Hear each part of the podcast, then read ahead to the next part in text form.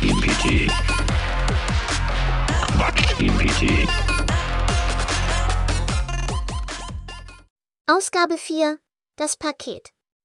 Hallo Leute, wisst ihr, was ich nicht verstehe? Warum nennen Sie es Eilzustellung, wenn mein Paket immer noch in Leipzig festhängt? Leipzig Günther, vielleicht wollten Sie dir Kultur schicken, aber das Paket hat sich umentschieden. Und ich dachte, meine Pflanze ist langsam im Wachsen. Dein Paket ist ja wie eine Schnecke auf Urlaub. Ich habe mal ein Paket nach Japan geschickt. Es kam zurück mit einem Reisepass und Urlaubsfotos. Mein letztes Paket kam mit einer Entschuldigungskarte. Es hatte ein schlechtes Gewissen, weil es so lange unterwegs war.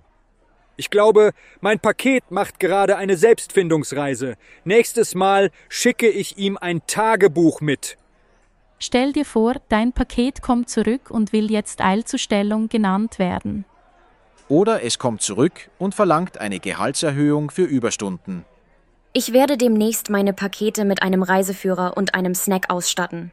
Nur für den Fall.